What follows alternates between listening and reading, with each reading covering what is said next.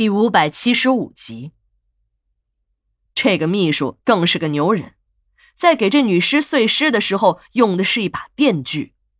这个女人的四肢啊，就是用电锯生生的锯下来的。据现场办案的人员说，最初应该是这秘书给她吃了大量的安眠药，等睡死过去之后，才把她拖进了浴缸，开始了这个肢解的过程。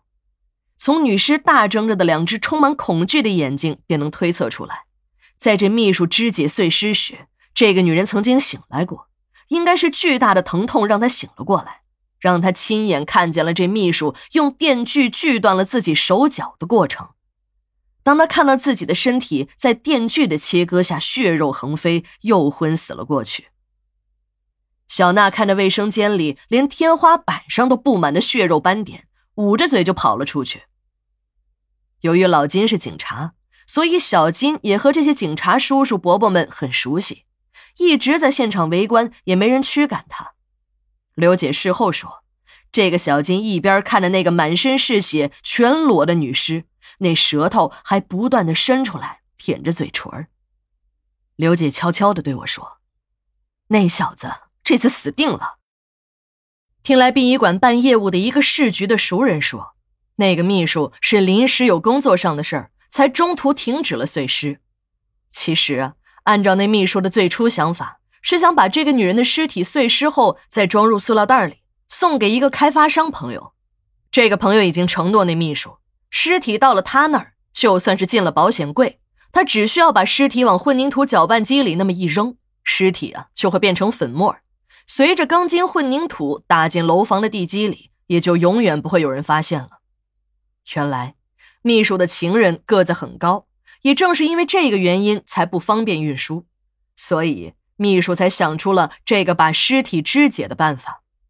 然而，工作忘我的秘书这几天一直在接待外地的考察团，根本没拿这个死人当回事儿。他以为反正自己出门的时候也把门锁上了。自己的那个据点没有人知道，所以他便也放心的工作去了。可在这几天里，虽然那个开发商朋友一再的给他打电话，主动要给他擦屁股，可他还是忽略了。至于那门啊是怎么开的，更是有些诡异了。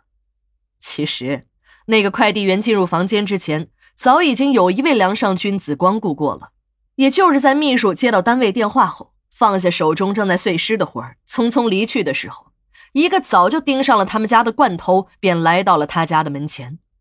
这个惯偷早已经踩好了点，只是一直没有机会下手。当他目送着秘书离开，还以为自己来了机会。虽然这个时候他已经连偷了两家，收获也不少，但他知道这个房间里还有一个漂亮的女人。他早就知道这个女人是那秘书的情人。这个惯偷对那女人早已是垂涎三尺。这既能劫财又能劫色的好事儿上哪儿去找？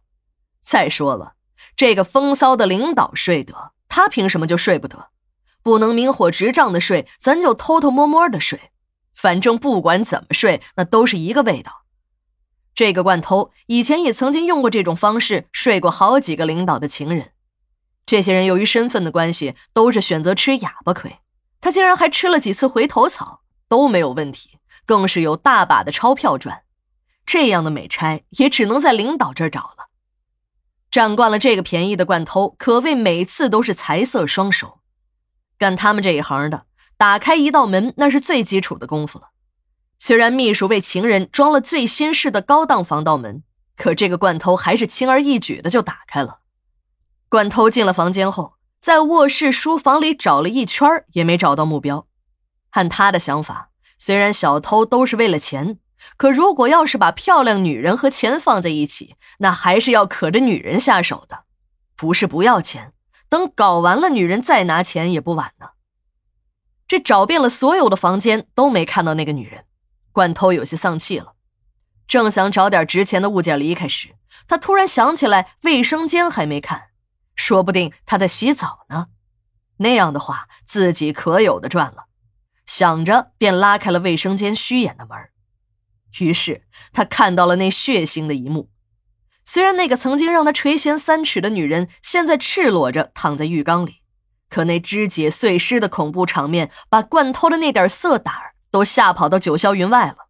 他连房门都没有关，拔腿就跑。由于太着急了，还把自己在上两家偷的战利品丢在了秘书家的门边也正是这个大包裹的作用，防盗门才没有自动关上。